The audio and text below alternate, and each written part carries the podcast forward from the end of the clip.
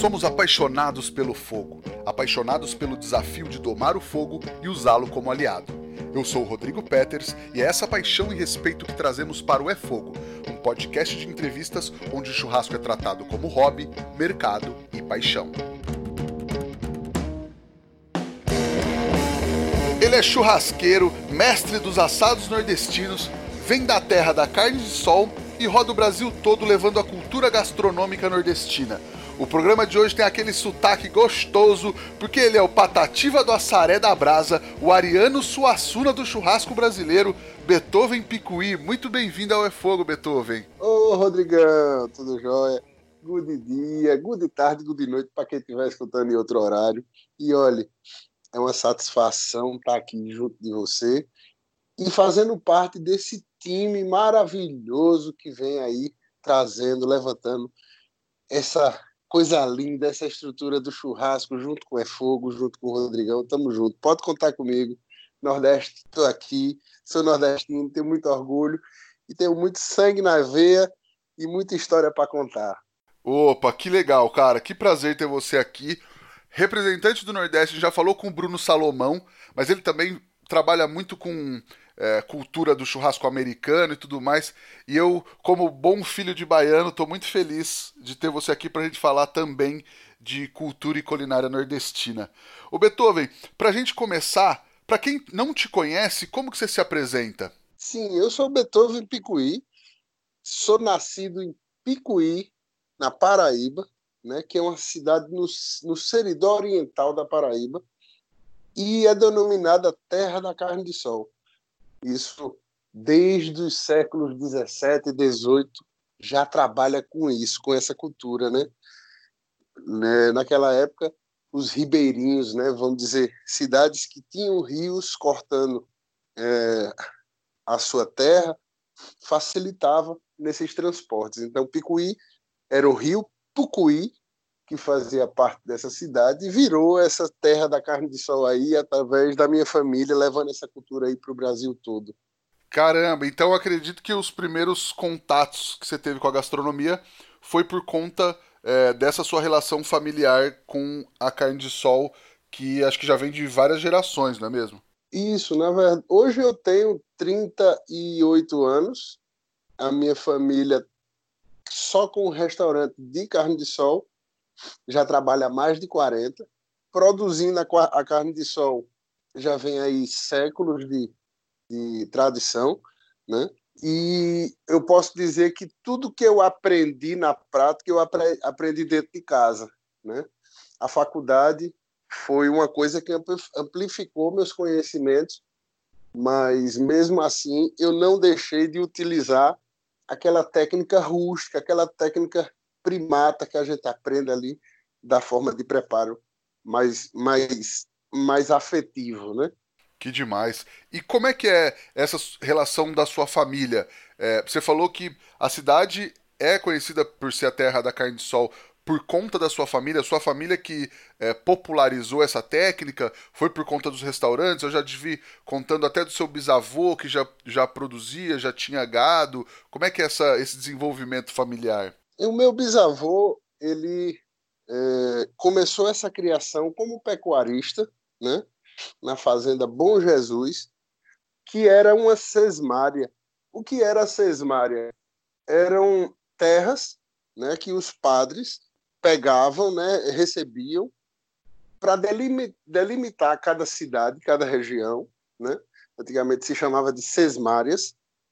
E nessas regiões os padres começavam a fazer sua criação de gado no interior do Nordeste, né? Porque todo o litoral nordestino, isso nós estamos falando é, de um período, é, vamos dizer assim, num período de, de colonização, né? Nós estamos falando aí de um período que as capitanias hereditárias, né? São Vicente, né, que é São Paulo, nós temos ali Pernambuco, nós temos ali a, a Bahia, né? Temos ali aqui várias várias fontes históricas onde se plantavam, no caso aqui no Nordeste, a cana de açúcar. E toda a região do interior ela não se deu, não, não, não se adequou à plantação da cana-de-açúcar e começou a exploração dessas terras para fazer a pecuária. E os padres começaram com essa criação. O meu bisavô, ele já comprou a terra dele de uma sesmária e iniciou esse processo todo de pecuária e dentro dessa pecuária, depois de abatidos, os animais se transformavam em carne de sol naquela região. Legal. E a carne de sol era uma técnica principalmente para conservação da carne naquele momento, né? Isso, é uma técnica de conservação, né? Você vê que é, a carne de sol, o sal usa é, é usado como esse agente de conservação desse produto e você tem aí uma carne que pode ser é, consumida em 10, 15 dias, né? É lógico, com técnicas diferentes, com quantidades de sal diferentes que hoje nós utilizamos, né? Sim. E aí, é, você falou que a sua família tem restaurante já há 40 anos. Como é que foi crescer nesse ambiente e, e viver essa cultura muito de perto ali dentro do restaurante mesmo? Meu, meus avós, né, no caso maternos, foram para João Pessoa é, no início dos anos 80, né? Na verdade, eles tiveram sempre o comércio de, é, de pecuária, junto com, com, com, o comércio da pecuária, meu avô, meu pai é, trabalhavam no, no, no, matadouro público, vamos dizer assim, sendo bem é, é, é é, realista aquela região. Né? Não existia açougues, não, não existia frigoríficos, existia sim os matadores públicos, onde você fazia ali o seu próprio processamento da sua carne e você na feira você já vendia a carne para o seu cliente, né? E meu avô era machante, meu pai na época é, topógrafo, professor de matemática e fazia o abate junto com meu avô, porque ele já estava ali é, é, arrudiando, né, já trazendo é, essa cultura junto com a, entrando na família da, da minha mãe, né? E nesse meio período aí, a seca foi muito grande no final dos anos 70, certo? Tem aqueles tem aquele aquela história que a seca de 30 e a seca de 70 foram as piores no Nordeste, certo? Meu avô quebrou, né? O, o comércio de fazer carne de sol e vender carne de sol na feira é, quebrou porque o povo não tinha, não tinha dinheiro, não tinha com que comprar, né? E foram para João Pessoa para tentar arriscar a vida. E chegando em João Pessoa, começaram a fazer a carne de sol num barzinho, num botecozinho, e começaram a servir a carne de sol de uma forma que não existia nos restaurantes pelo Brasil, que era uma carne de sol com aproximadamente um quilo de porção, acompanhada de feijão verde, arroz, macaxeira, farofa e vinagrete, né? onde é, esse formato de prato se regionalizou por causa dessa cultura e virou mesa de muitos restaurantes pelo Brasil. Só da minha cidade, só de Picuí, hoje tem mais de 100 restaurantes espalhados pelo Brasil fazendo essa mesma cultura. Que legal, cara. Maravilhoso. E aí, dá para explicar basicamente assim o que é o processo da carne de sol? Porque é um processo de cura rústica, né? Isso é, nós podemos dizer que a carne de sol, inicialmente, ela, ela, ela e a carne seca em si, ela fosse um produto só, certo? Logo quando começou toda essa cultura da, da cura, vamos dizer, da salga da carne, e, e isso de uma forma muito mais rústica, porque era salgar e secar, né, ao sol essa, essa técnica, que é denominada técnica da carne seca, que é uma desidratação maior, que é uma quantidade de sal maior, certo? E com a ajuda do vento, ela adianta o seu processo de desidratação. Essa técnica é uma técnica denominada carne de vento, carne da Bahia ou carne do Ceará, certo? Que é a carne seca. A carne de sol, a partir dos meados aí do século XIX já, ela foi começando a se difundir. Por exemplo, alguns fazendeiros que tinham mais condições começaram a pedir aos machantes, né, a, aos, a quem abatia os animais, para fazer uma carne menos carregada, para fazer uma carne mais suculenta, mais próxima à carne fresca.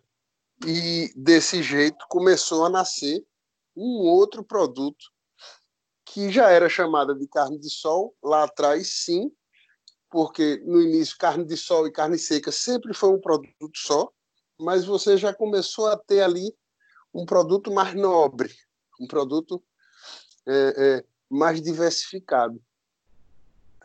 Uma coisa muito importante, voltando lá na época da colonização, é que a carne seca, por ser um produto mais barato do que a, a carne in natura, era muito consumida por escravos, por soldados, né? era muito consumida, vamos dizer, pela classe mais baixa. Né?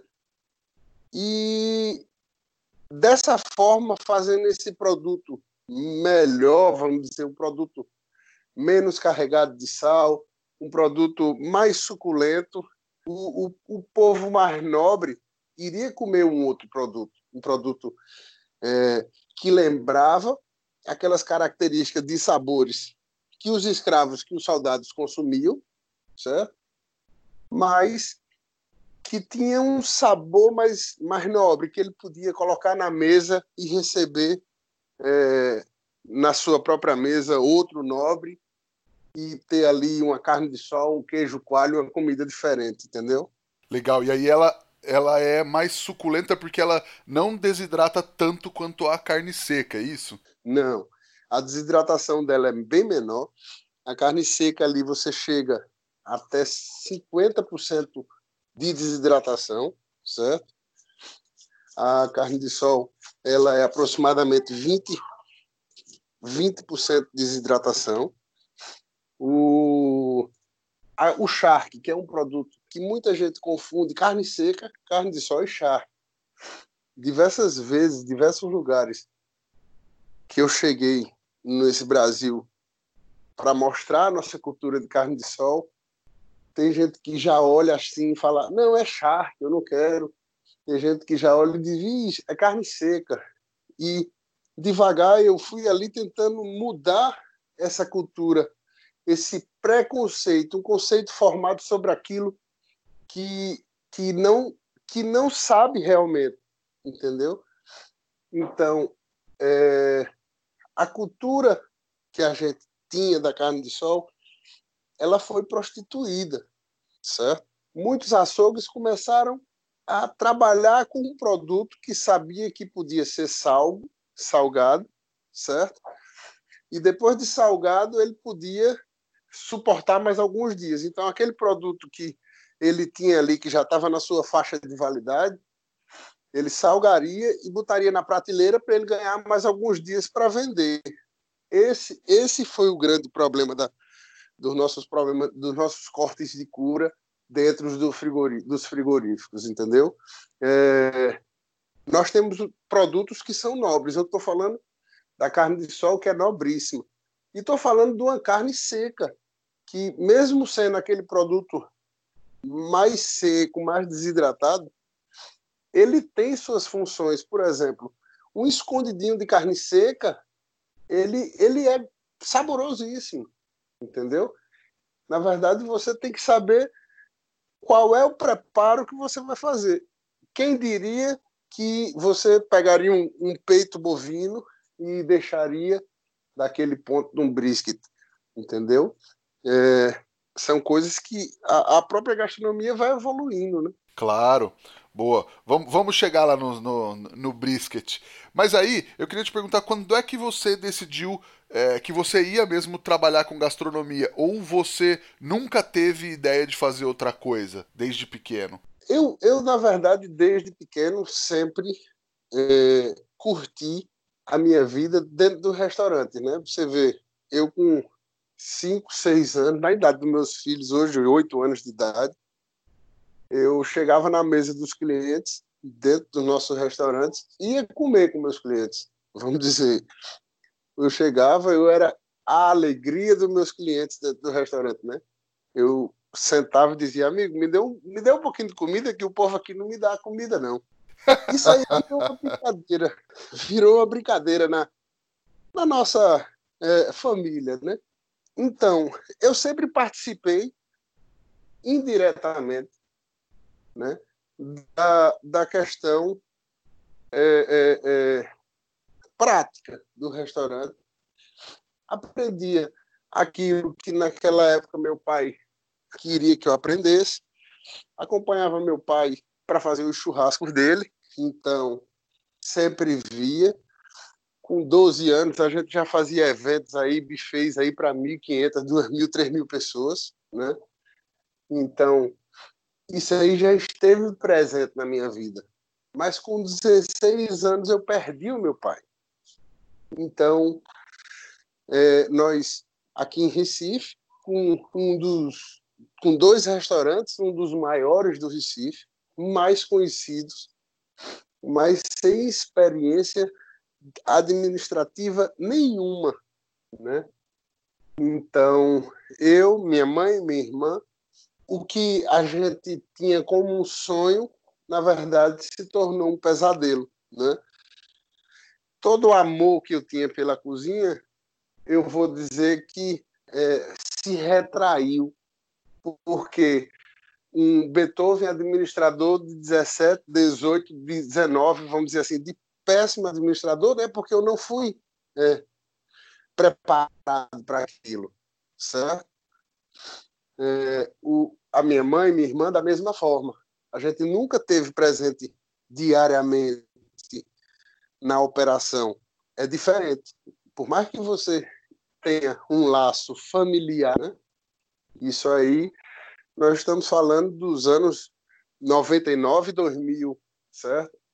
Então, dos anos 2000 aos 2008, eu quebrei muita cara, tive que aprender muito sofrendo. E nesse meio termo aí de sofrimento, terminamos que, que decaímos um pouco a nossa casa, que fizemos nossa casa perder aquela ascensão que ela tinha, certo? E foi onde eu vi que eu tinha que partir, eu tinha que estudar, eu tinha que ir para o mundo, eu tinha que buscar é, é, é, buscar conhecimento de uma forma diferente. Não que aquele conhecimento que meu pai tinha passado é, é errado, é porque eu não consegui absorver todo o conhecimento dele. foi foi muito pouco tempo, né? Então vem aí cursos, veio faculdades, veio cozinhas, veio várias é, coisas para poder se profissionalizar, mas não na área que eu buscava, né? Assim, vamos dizer, eu buscava a parte administrativa do negócio. Eu não buscava a parte da cozinha, eu não buscava a minha essência, eu não buscava o que é que eu, o que é que eu tinha aprendido com minha família, com minha avó, com meu pai. É, o objetivo era fazer com que o restaurante andasse. E em 2011 já não tinha mais como segurar o restaurante. Então a nossa opção foi fechar certo? de 2011 para cá. Se eu não tivesse é, é, voltado para a gastronomia em si, para fazer o que eu sempre fiz, assim, o que eu sempre tive amor em aprender, eu com 10, 11 anos, 12 anos, 13 anos, estava ali no pé, da minha avó aprendendo a fazer uma comida, do meu pai aprendendo a fazer uma carne, fazer um churrasco. Eu acho que eu não seria uma pessoa feliz, né? E tive outros empregos, fui para a área imobiliária, por ser uma pessoa é, comunicativa, por ser uma pessoa que passa confiança numa, numa conversa, eu comecei e me dei muito bem, entendeu? Mas todo final de semana ia fazer um churrasco com os amigos, ia fazer ia uma viagem para uma casa de praia, ia fazer alguma coisa. Eu dizia: não, não, ninguém vai cozinhar, quem cozinha sou eu. E meus amigos começaram a dizer: mas rapaz, por que tu não bota é, uma equipe de um buffet para fazer churrasco e essas coisas? Em 2012 eu comecei a fazer churrasco na casa dos clientes e fazendo churrasco, levando já algumas novidades, né? Porque em 2012 você não você não imaginaria que o churrasco voltaria com essa com essa com essa velocidade. Né? Nos anos 80 e 90, é, foi a era da carne, vamos dizer. No, nos anos 17 e 18 existiu a, a, era da carne, que foi principalmente a era da carne de sol, da carne seca, que se chamou civilização do couro. E Capristano de Abreu fala muito sobre isso em, seus, em, seu, em suas escritas. Né? E os anos 80 e 90 veio a era da carne. No final dos anos 80, entrou um produto no mercado brasileiro que colocou as churrascarias, o mercado de carne, para baixo. Antigamente você só comia pizza, né?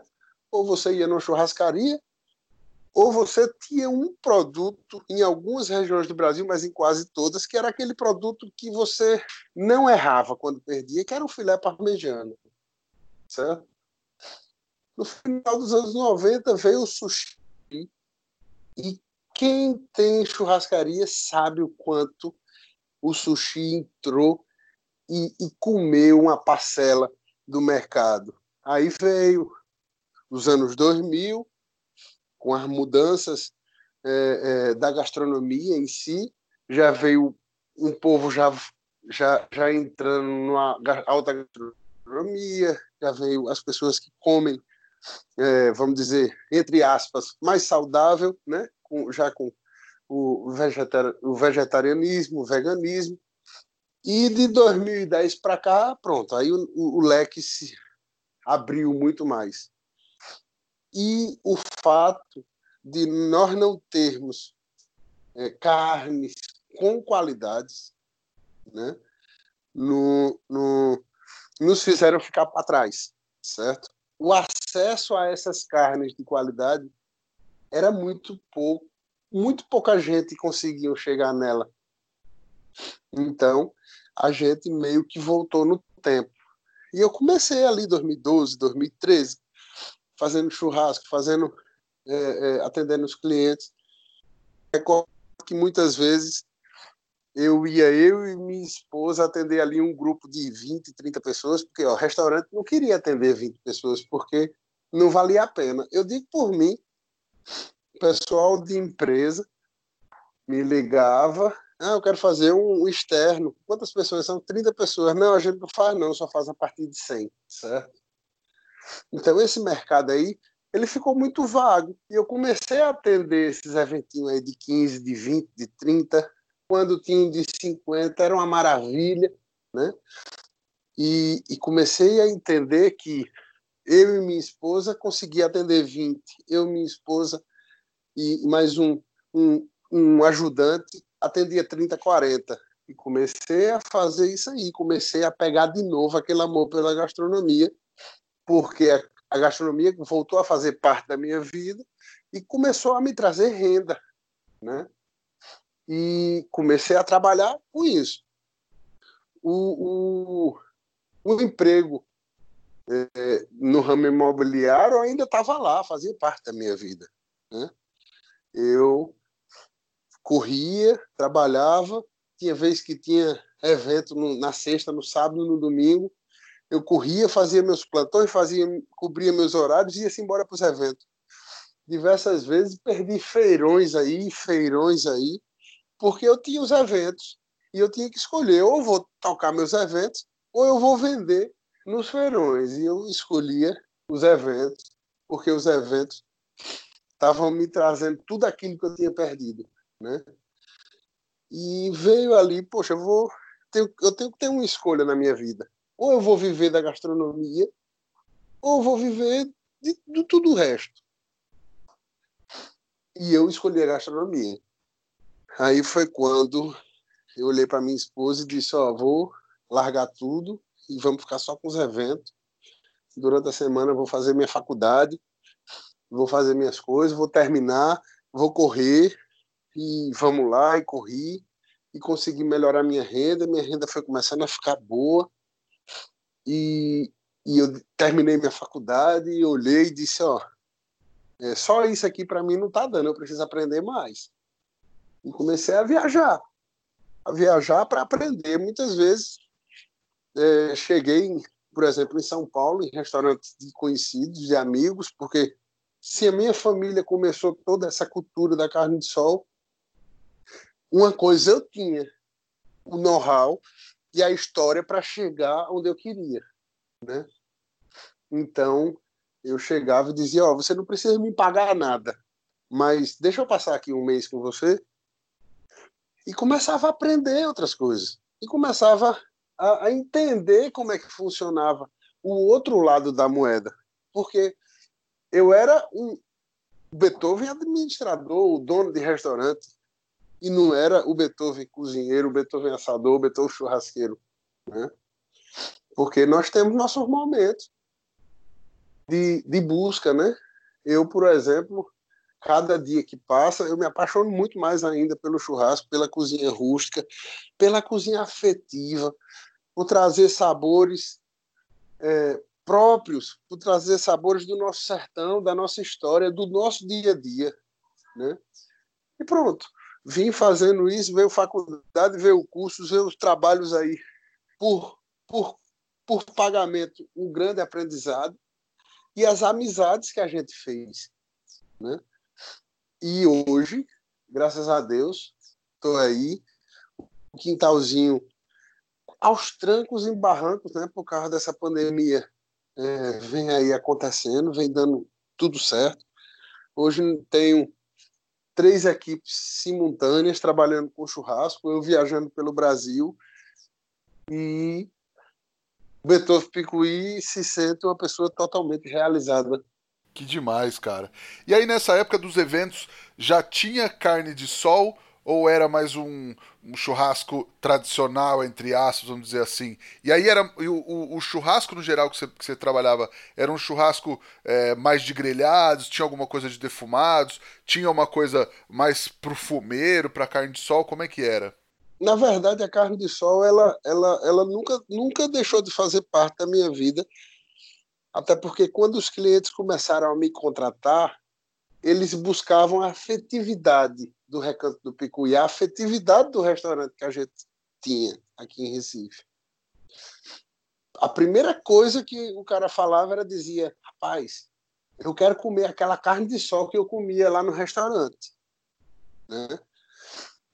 E assim, era uma coisa muito mais simples, eu vou dizer assim, porque era churrasqueira normal, a churrasqueira de casa, né? Do, do, o pessoal, quando me contratava, já tinha que ter a churrasqueira no ambiente. Eu trabalhava ali com a grelha, com os espetos, aquele churrasco, vamos dizer, tradicional de churrascaria, né? Porque era picanha no espeto, maminha no espeto, fraldinha, o franguinho no leite, a carne de sol, e você fazia ali como se fosse um sistema de rodízio. Por mais que eu estivesse trabalhando com pouca gente, né, para atender ali, a gente ia, fazia aquele cortezinho na mesa e se via o, o, o cliente bem, levava os acompanhamentos. Era era assim, aquele típico do buffet de churrascaria realmente, entendeu? Isso logo no início. Como, e tinha vezes que é, é, eu, eu gosto de falar isso porque Eu tenho certeza que aconteceu com muita gente. Tinham vezes que a gente ia fazer um evento em algum lugar e quando a gente chegava, eu falo assim, eu, minha equipe, a gente era tratado assim é, como, vamos dizer assim, bem, bem, sendo bem delicado. Eram tratados como ninguém. Muitas vezes o cliente mesmo que estava pagando chegava e dizia, ó, chega aqui, fulana de tal vai lhe receber, ela vai ficar acompanhando o serviço de vocês, porque na última vez que veio um churrasqueiro para cá, o cara levou minha, minhas panelas, o cara levou isso, levou aquilo, e a gente ficava ali trabalhando no fundo da casa do cara, fazendo churrasco, cortava a carne, ia lá no espeto, cortava para ele, voltava. O pagamento, é, por mais que, que fosse uma coisa é, é, bem feita, mas o pagamento era muito pouco, porque comparado a uma churrascaria, se um rodízio era R$19,90, você tinha que levar na casa do cara e cobrar, por exemplo, R$15,90, porque se ele falasse, não, poxa, por R$19,90 eu vou comer lá na churrascaria. E você tinha que tentar se adequar àquele, àquele, àquele, àquele formato de trabalho. E foi quando eu comecei a mudar o meu formato de trabalho. O cliente chegava e dizia quanto é seu churrasco. Se na churrascaria era 30, eu dizia que o meu era 50. E tinha muito, dizia, tá muito caro. Eu dizia, mas você não tem Beethoven Picuí na sua casa. E comecei a fazer outros tipo, outro tipo de serviço. Em 2015, eu já comecei, eu já tinha parrilha, eu já levava parrilha na casa do cliente. Em 2016, eu, eu, eu já não era aquele cara que chegava no evento e ficava lá atrás com uma pessoa pastorando, mas o cara já me botava na frente da piscina dele para mostrar aos amigos dele que ele fazia um churrasco diferente.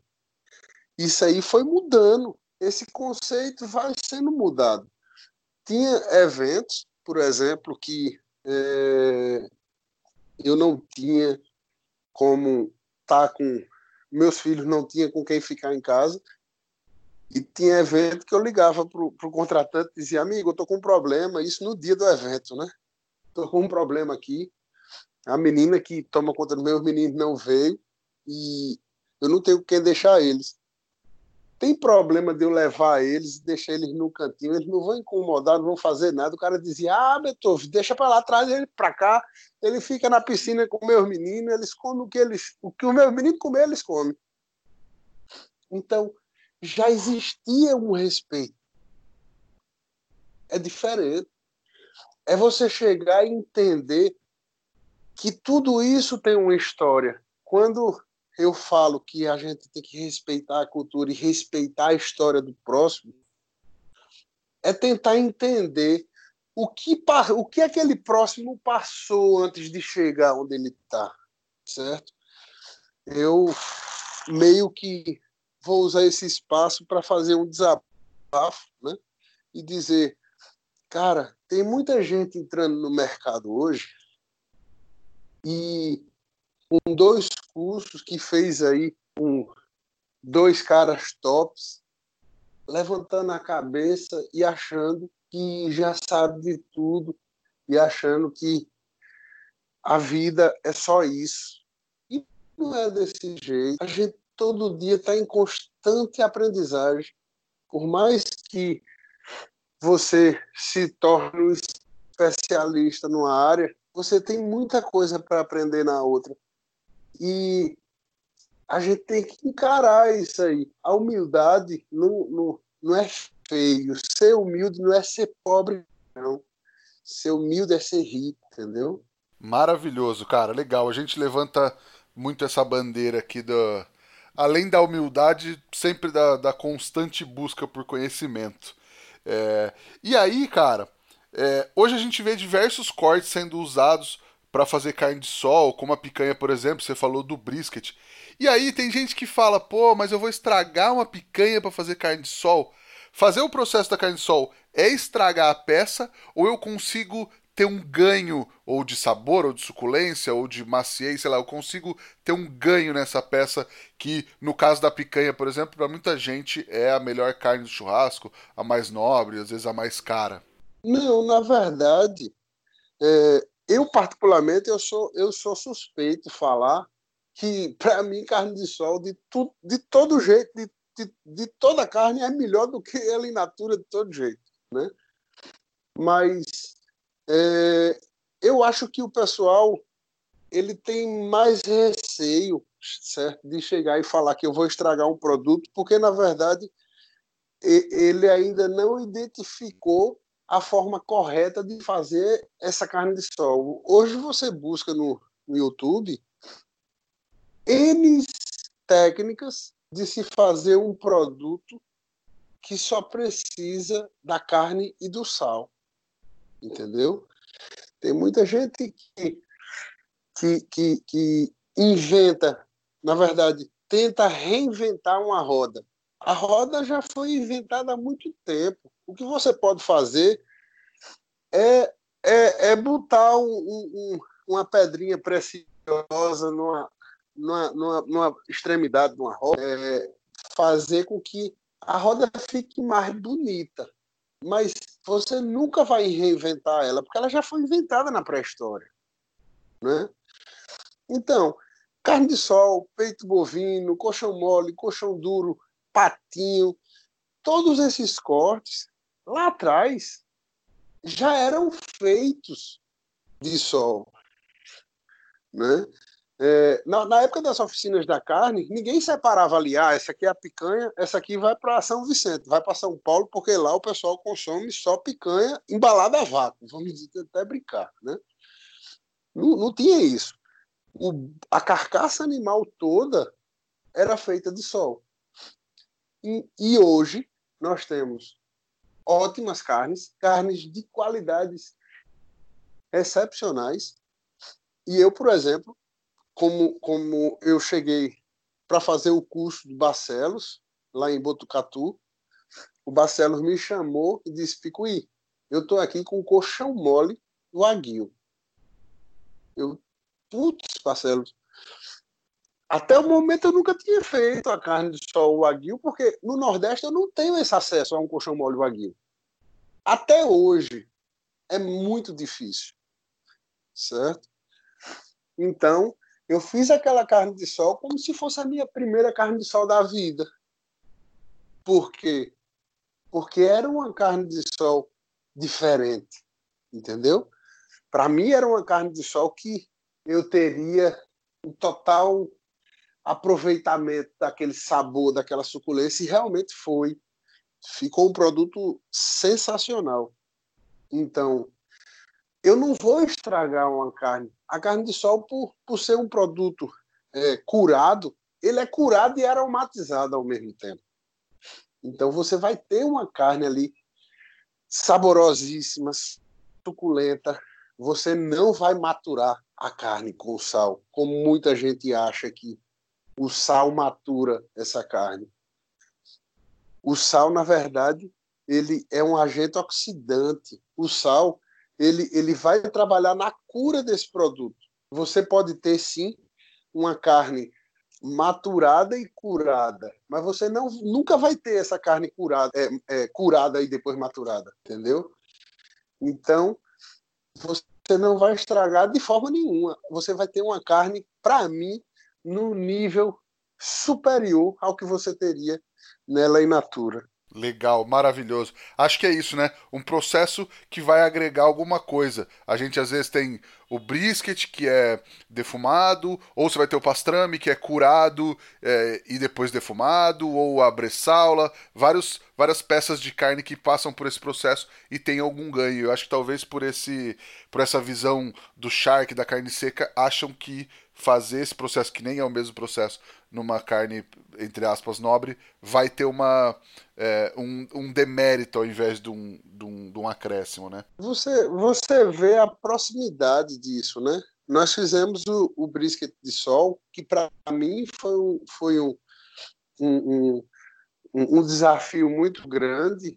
Eu estava com eu fui fazer um curso em Sorocaba com o, o Ivanzinho, e o Ivanzinho, ele se especializou em América Barbecue. O, o Beethoven Picuí, eu já fiz cursos de América Barbecue, eu sou juiz da, da, da Pitmaster Brasil, né? mas eu não sou especialista em defumação. Eu, eu, é diferente de você saber toda a teoria de, de, uma coisa e você saber toda a prática de, de, dessa coisa, de você todo dia estar tá fazendo aquilo. E quando a gente foi fazer o curso em Sorocaba, o Ivan falou, Picuí, e o brisket de sol? Vai dar, será que dá certo? Eu disse, rapaz, a carne de sol do peito eu já faço porque é, se eu tenho uma carne mais barata e dentro do meu negócio eu preciso usar algumas carnes mais baratas para me produzir carnes para outros preparos. Por exemplo, eu vou fazer um micro cubos de carne de sol para sair com um arrumadinho de carne de sol. Eu não vou fazer de uma picanha, né? A vantagem da carne de sol é porque você tem rentabilidade para o seu negócio através disso. Então, o peito bovino eu já usava para outros para outros preparos, certo? Mas eu nunca tinha feito ele defumado. Então, para mim, eu disse: ah, isso é um desafio, vamos embora.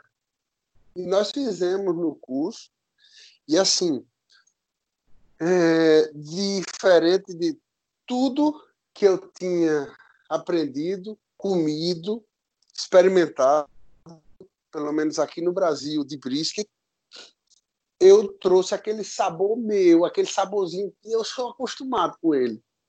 Por mais que ele tivesse ali defumado, por mais que a gente fez um hub especial para ele, eu senti aquela afetividade do Nordeste num produto que não tem nada a ver com o Nordeste, né?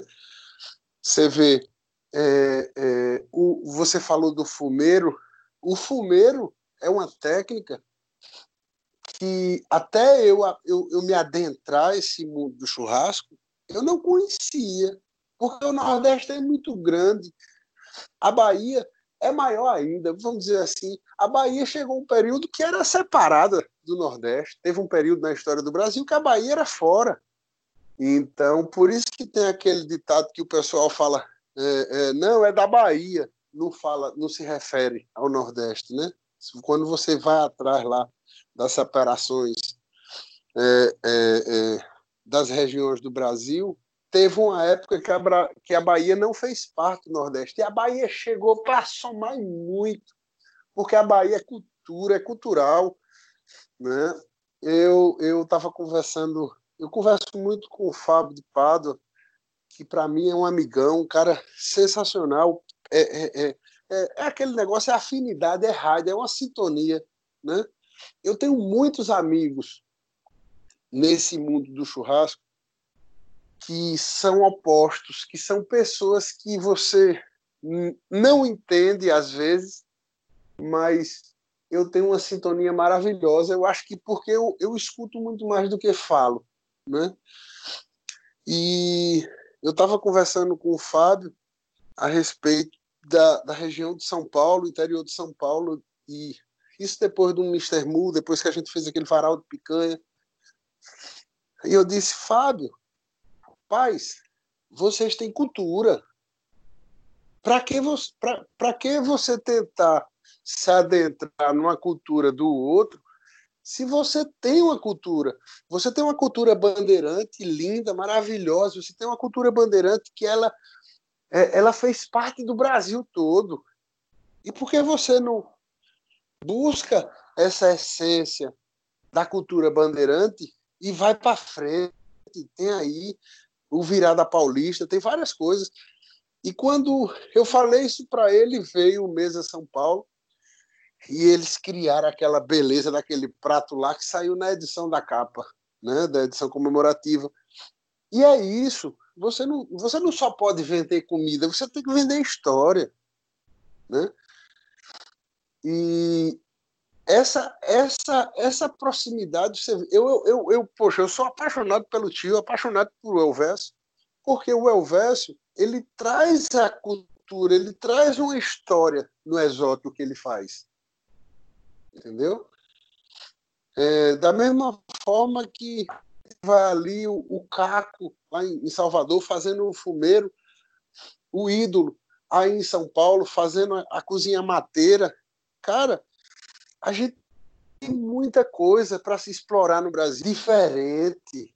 Não é só chegar e porque o cara tá na televisão fazendo um, um, um negocinho ali, pegando o prato de um, o prato de outro e botando na televisão e o povo achando que ele é o melhor de todos. Não, não pode ser assim. Entendeu? Ah, com certeza. Quero só aproveitar para dar um recado. Você falou do curso do Barcelos aqui em Botucatu.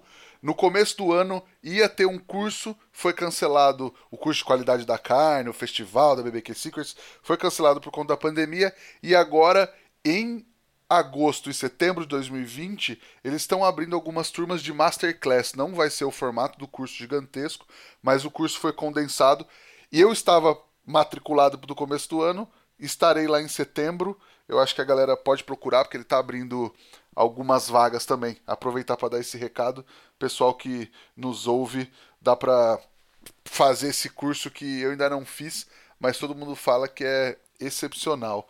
E aí, Beethoven, é, dá para fazer carne de sol com outros animais ou só com corte bovino? Sim, dá, dá para fazer. É, e culturalmente é feita. É feito também com os outros animais. Né? Por exemplo, na, tem, nós temos uma região no Ceará, em Tauá, no Ceará, que se chama uma região dos Iamuns, que é uma tribo indígena, certo? Que é, lá se produz o carneiro escalado, certo?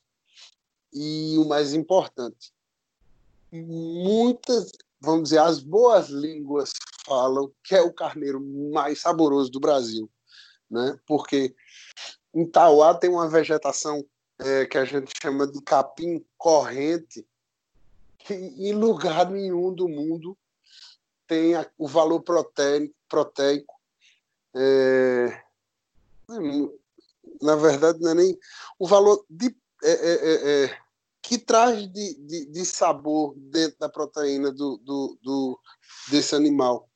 E lá eles já faziam, é, eu acredito que já que de uma forma já impulsionada pela colonização, porque o índio ele não tinha cultura de curar com sal, o índio tinha cultura de curar com fumaça, defumando, certo? Você vê que os índios faziam os malquens e faziam a defumação para curar, né? E nessa região eles começaram a curar com sal, que é justamente a técnica dos inhamuns. E eles fazem é, é, essa carne de cordeiros curada sensacional. Já a carne suína, você já vê como cultura do próprio o próprio pessoal do fumeiro. O pessoal do fumeiro faz tanto a carne bovina como a carne suína. Nas oficinas de carnes aqui dessa região, vamos dizer, do Rio Grande do Norte, Ceará, Paraíba e, e, e uma parte do Piauí, essa cultura era com carne bovina. Né? Mas nós podemos fazer sim, e fica muito bom é, fazer com outras carnes. Aí teve, tem até gente que chega e diz: Ah, Beethoven, o frango de sol, você já viu? Sim, eu já vi.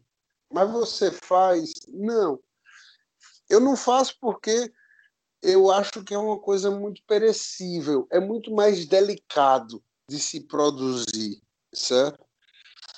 E por ser mais delicado, para você colocar dentro de uma operação, ou você fazer é, é, é, de uma forma degustativa, eu ainda acho arriscado, certo? É, se você buscar no, no YouTube, você vai encontrar um vídeo de uma senhora aqui do Nordeste que ela inventou a galinha de capoeira de sol. Que ela cria a galinha, depois ela bate e faz a carne de sol dessa galinha. E está sobrevivendo disso. Então, quem sou eu para chegar e dizer que você não pode fazer um produto assim ou assado? Na verdade, culturalmente não existe relatos disso. Mas todo mundo se reinventa, né? Maravilha. E aí, como é que tem sido a recepção da galera que prova a sua carne nos festivais? Você falou que tem gente que às vezes confunde com carne seca e charque. Tem muita resistência ou é de às vezes alguém que não conhece direito a técnica? Como é que você sente essa recepção nos eventos? Rapaz, o povo fica doido. Fica doido primeiro porque eles não imaginam nunca que aquilo é carne de sol. Né? E, e, e, segundo, porque eu costumo harmonizar muito bem com nossa cozinha, com nossa afetividade a carne de sol, com alguma coisa. Então, é, experiência gastronômica, é, é, você, você tem com, com, com um contexto, com tudo. Não é só com a carne, você com a carne, você com um acompanhamento, você tem uma experiência realmente. O, o, uma coisa muito linda da gastronomia é porque você consegue identificar as reações do bom ou do ruim instantaneamente. Você, quando dá um pedaço de carne para uma pessoa e ela come, e você já vê no semblante dela se ela gostou ou não. Então, essa experiência cada dia me motiva a fazer mais ainda o que eu estou fazendo. Eu costumo dizer que nesses eventos eu não fico atrás da bancada. Quem, quem trabalhou comigo nesses eventos, amigos que, que eu fiz na, na, ao longo dessa história aí, já fazendo esses eventos, não são simples voluntários, voluntários. Eles trabalham comigo, eles, eles amadurecem essa cultura comigo, eles fazem o preparo comigo, eles estão junto comigo. E na hora de servir, eles estão servindo comigo. Né? Então, eu, eu geralmente eu vou para frente da bancada. Eu, eu vou para outro lado. A pessoa vai passando, vê a placa ali, carne de sol, fica assim. Eu vou no ouvido da pessoa, eu converso e digo: vem cá. Se você não comer isso aqui e não gostar, eu tenho certeza que você vai perder a maior experiência desse evento. E outra, se você comer e não gostar, eu dou seu dinheiro que você pagou no ingresso. Aí eu chamo, na verdade eu cativo a pessoa, eu ganho a pessoa. Eu fiz muitos amigos dessa forma. Gente que até hoje passa por mim ou manda mensagem no Instagram, no WhatsApp, e fala, cara, aquilo ali mudou minha vida, entendeu? É, é muito, é muito, é muito massa porque tem gente que você olha assim, que, que olha de lado, assim, como se estivesse falando, vixe, carne de sol é aquela carne salgada. Mas depois que tem essa experiência, é, eu, é, muda todo o conceito sobre o que é carne de sol. E é uma pena que possivelmente na outra esquina ele vai comer uma carne de sol diferente. Não vai comer aquela carne de sol que ele comeu naquele evento. Entendeu? Eu acho que é isso que, que, que traz essa motivação assim de cada dia mais de querer levar a carne de sol para as cabeças desses eventos. Maravilha. Beethoven, vamos para o Lenha na Fogueira, onde a gente fala de assuntos mais polêmicos. Vamos lá. Carne de sol é só para arroz carreteiro escondidinho e feijoada? Também. carne de sol é para tudo. Carne de sol é para brasa, carne de sol é para para mistura. Vamos dizer, é, é, é. Qual, qual é a nossa comida do Nordeste?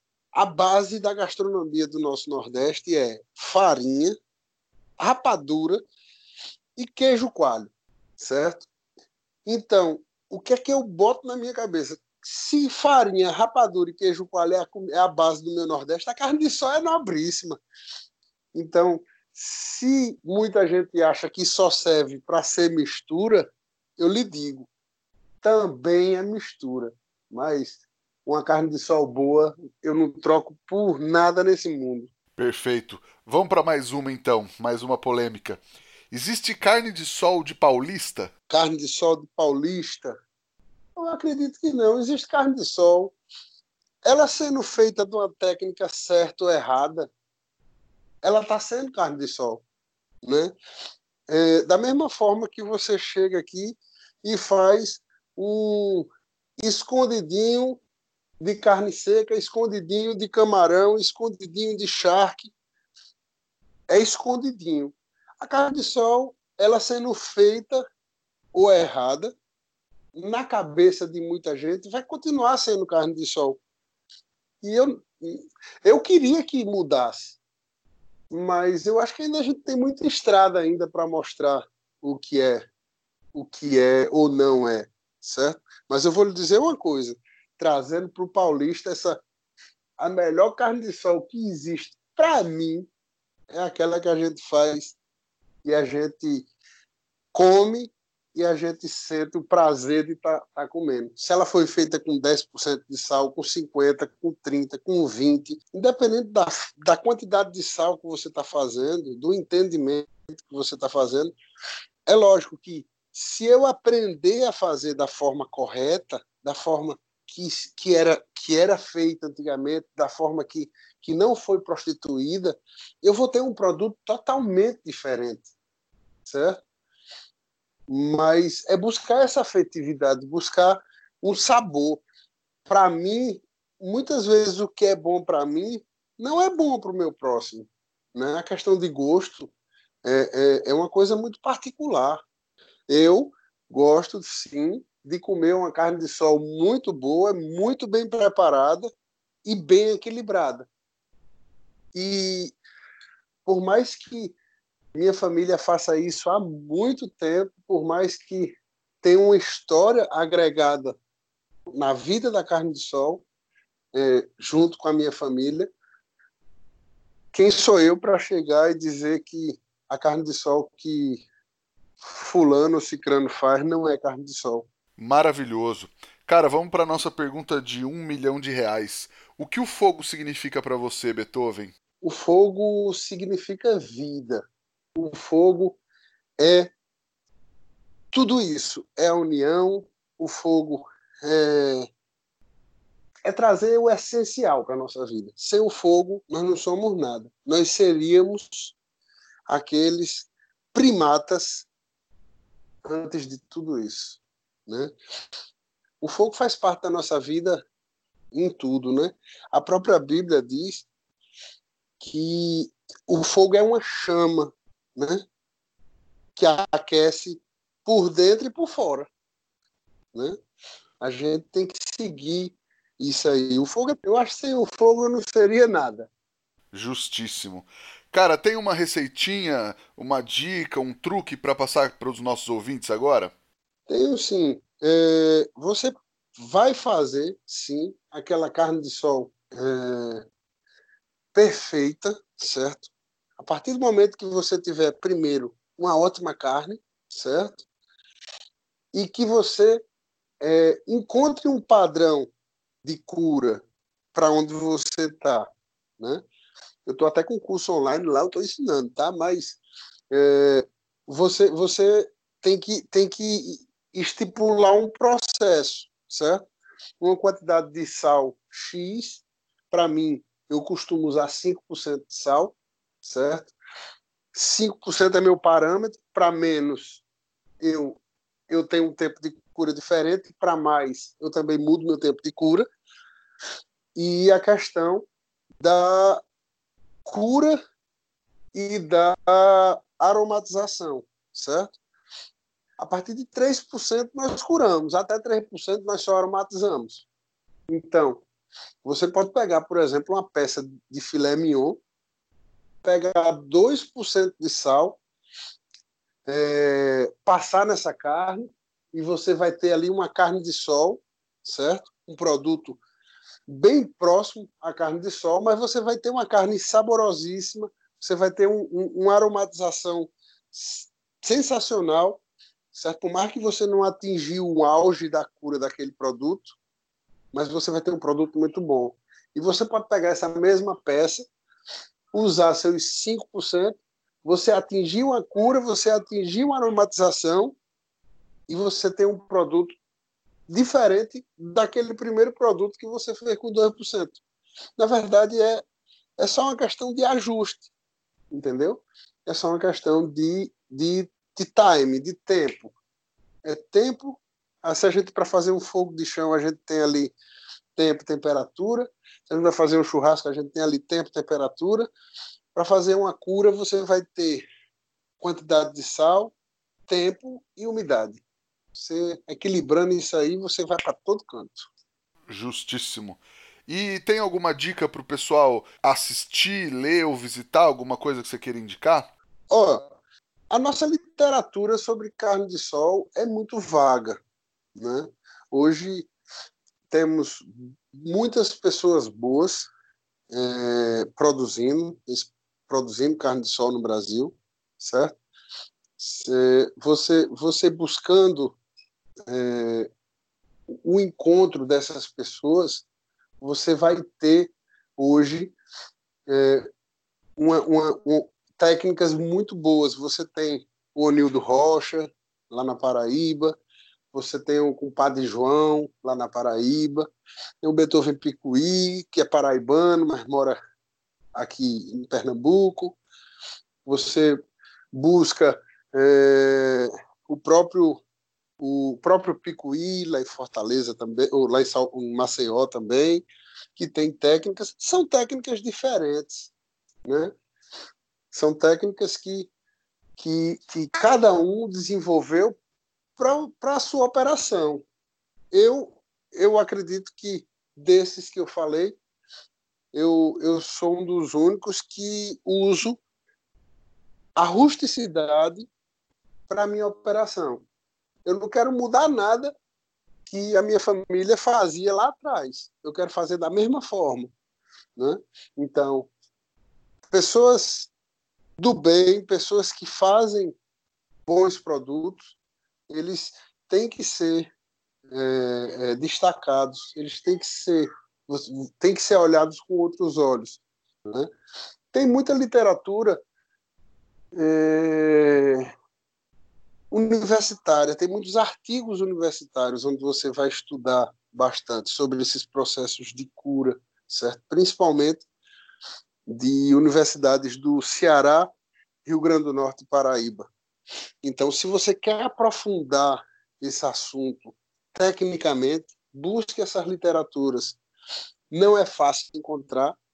Quem quiser pode me procurar que eu posso direcionar alguns estudos desses. Tem outros que eu ainda estou investigando para ver realmente, é, é, é, vamos dizer, comprovadamente se aquilo ali é verdade, se aquilo ali existe, se existe aquela relação. Então eu só gosto de falar alguma coisa quando realmente eu tenho certeza. Mas me procure que eu posso que eu possa ajudar sim para fazer. A gente tem que trabalhar junto, todo mundo tem que estar junto Legal. E aí, quem quiser te procurar, te achar nas redes sociais, achar o seu curso online, por onde te procura, Beethoven? No meu Instagram, lá, Beethoven Picuí, tem to toda, vamos dizer, toda a história né, é, do Beethoven Picuí já no churrasco. Lá nós temos um link lá que já direciona para o curso, que já direciona também para o meu telefone particular, pra, no caso de contratos de eventos e, e, e cursos presenciais, e também o meu canal do YouTube, né, que eu comecei agora, estava ali primeiro valorizando as pessoas, porque a gente tem que valorizar muito, muito, muito, muito mais as pessoas do que os produtos, do, do que as relações, né? E, tanto que no, nos primeiros vídeos que eu fiz lá no canal do, do YouTube, eu não fiz preparação, eu contei história. Porque a gente tem que valorizar a história, a gente tem que saber o que a gente está fazendo. Eu costumo dizer que quando eu coloco uma comida na, no meu prato, eu quero saber a história dessa comida. Eu não quero saber se ele se, se, se o boi é filho de fulano, de ciclano. A história não é essa. Eu quero saber a história de como essa comida chega no meu prato ao longo dos anos. Perfeito, maravilhoso. Nós estamos no Instagram, no arroba efogopod, o meu Instagram é arroba rodrigopeters, e o nosso e-mail é o efogopodcast.gmail.com já sabe, pega o podcast, ajuda a gente a espalhar a palavra do fogo, manda para os amigos, manda no grupo do WhatsApp, vai lá na Apple Podcast, dá cinco estrelas, vai lá no Spotify e dá follow, mesmo que você não ouça, ajuda muito o nosso trabalho. Beethoven, cara, brigadão pelo papo, parabéns pelo trabalho, pela preservação, pela difusão é, dessa cultura que é tão rica e tão maravilhosa. Isso aí, Rodrigão, eu que agradeço, obrigado. É uma honra para mim estar nesse time aí que são os melhores do Brasil. Você está escolhendo a dedo. Parabéns pelo trabalho. É um trabalho muito bonito. É um, é um trabalho que tem que ser valorizado, sim. Precisando, tamo junto. E quando vier para o Nordeste, não só você, Rodrigo, mas qualquer um que vier aqui pelo Nordeste, dê notícia que eu estou aqui de braço aberto para receber vocês. Opa, não vejo a hora. Vou sim. Logo, logo a gente se tromba por aí. Brigadão de novo, Beethoven, e para todo mundo que nos ouviu até agora, muito obrigado e até a próxima semana. Tchau. Deus chama, pai.